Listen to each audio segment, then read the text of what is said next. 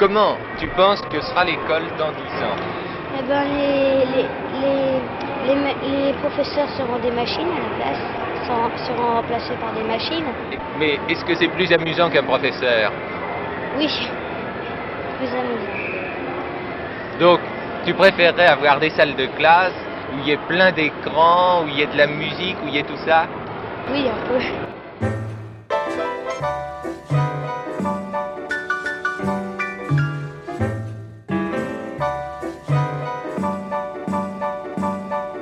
1970, au Salon de l'audiovisuel français, des élèves rêvent de classes informatisées et de professeurs remplacés par des ordinateurs.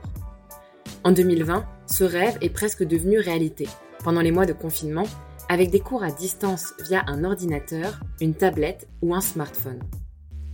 Cette période a mis en avant la capacité d'adaptation des enseignants à de nouveaux outils et scénarios pédagogiques, mais elle a aussi révélé les inégalités d'équipement de maîtrise et de pratique du numérique pour apprendre chez les élèves et leurs familles.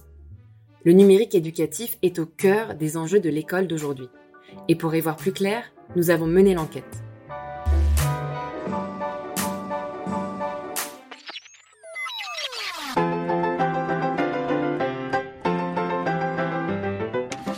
Depuis que je fais de l'informatique, je n'ai plus que des embêtements. Ah mon Dieu, quelle gymnastique, c'est pas tous les jours très marrant. Pour la génération de nos parents, l'informatique à ses débuts est un véritable casse-tête. Pas étonnant, puisque les premiers cours d'informatique arrivent en 1970, mais seulement en option expérimentale dans un seul lycée français. Il faut attendre les années 1980 pour que le projet s'étende à une dizaine de lycées de la région parisienne, puis à toute la France en 1985 avec le plan informatique pour tous. Depuis la rentrée scolaire 85, le plan informatique pour tous met en place des ordinateurs dans les écoles. Apprendre l'informatique à nos enfants, c'est les préparer aux emplois de demain. Pour nous, la France avance. À travers les campagnes de communication officielles et les annonces dans les médias, le gouvernement expose son plan.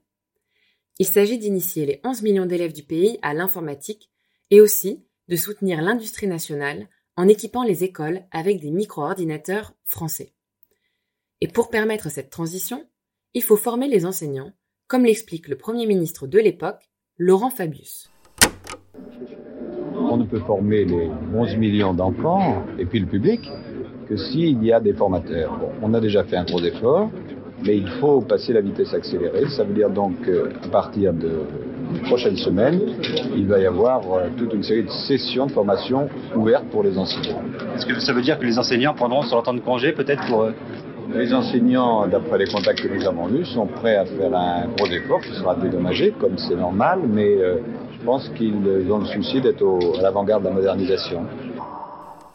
Si l'informatique et Internet sont l'avant-garde de la modernisation, selon les mots du Premier ministre, cet enseignement passe pourtant vite à la trappe. En 1992, l'option informatique jusque-là proposée dans la moitié des lycées français est tout simplement supprimée par le Conseil national des programmes. Celui-ci estime alors que cette discipline n'est utile qu'aux informaticiens. La décision est vivement critiquée par l'association Enseignement public et informatique qui répond par ces mots. Si une discipline ne doit servir qu'aux futurs professionnels de cette branche, inutile d'enseigner les mathématiques, car cette voie professionnelle est encore plus étroite que celle de l'informatique. Vous l'aurez bien compris, l'éducation nationale est assez frileuse sur le sujet. Et il faut attendre les années 2000 et le passage à une société de plus en plus numérique pour voir une spécialité informatique au bac et la mise en œuvre de grandes opérations d'équipement.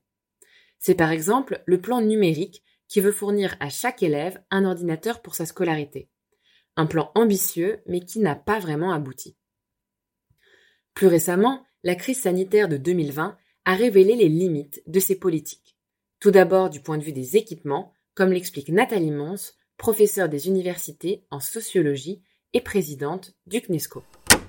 Et malheureusement, à 80% seulement des familles dans les milieux défavorisés n'ont même pas un, ordinateur chez elles. Et à cette fracture en fait numérique, hein, dont on parle beaucoup, fracture numérique familiale, se rajoute aussi une autre fracture numérique dont on parle assez peu, mm. c'est la fracture numérique scolaire. Et il y a d'énormes disparités entre les écoles qui accueillent des élèves favorisés et défavorisés.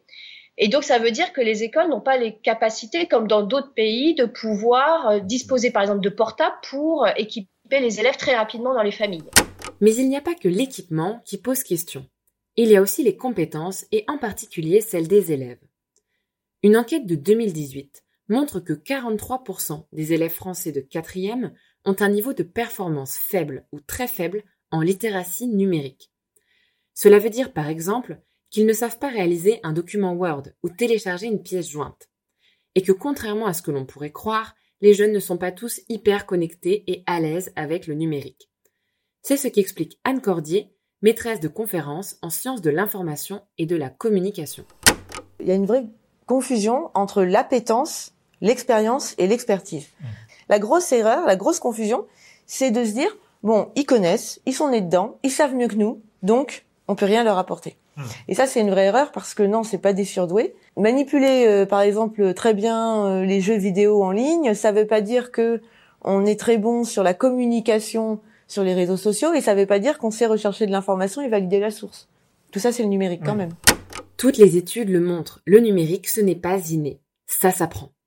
Le cliché selon lequel les jeunes sont naturellement doux avec le numérique, c'est un des nombreux mythes qui faussent le débat. Mais il y en a d'autres. Une idée qui circule beaucoup, c'est celle de la préférence.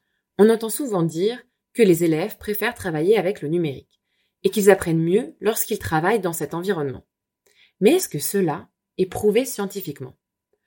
André Tricot, professeur d'université en psychologie et auteur d'ouvrages sur le sujet, répond à la question. On constate que du côté des élèves, oui, euh, les perceptions sont, euh, sont positives, mais que ces perceptions, euh, ben, elles, elles, elles, sont typiques du paradoxe préférence-performance, c'est-à-dire que c'est pas parce qu'un élève préfère le support A qu'il apprend mieux avec le support A. Un élève peut tout à fait préférer le support A par rapport au support B et apprendre beaucoup mieux avec le support B qu'avec le support A. Déconstruire tous ces mythes grâce à des études scientifiques, c'est un premier pas pour penser de manière critique le numérique dans l'éducation et pour véritablement l'utiliser au service des apprentissages.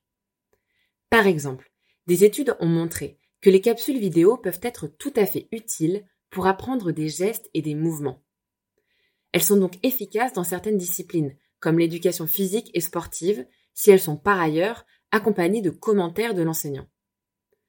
En revanche, une étude de 2018 au Royaume-Uni a montré qu'un cours d'université en vidéo est bien moins efficace qu'un cours en présentiel, et que les élèves qui suivent les cours seulement par vidéo décrochent de moins bons résultats à l'examen par rapport à ceux qui vont en cours. Le numérique n'est donc ni une plus-value, ni un obstacle pour apprendre.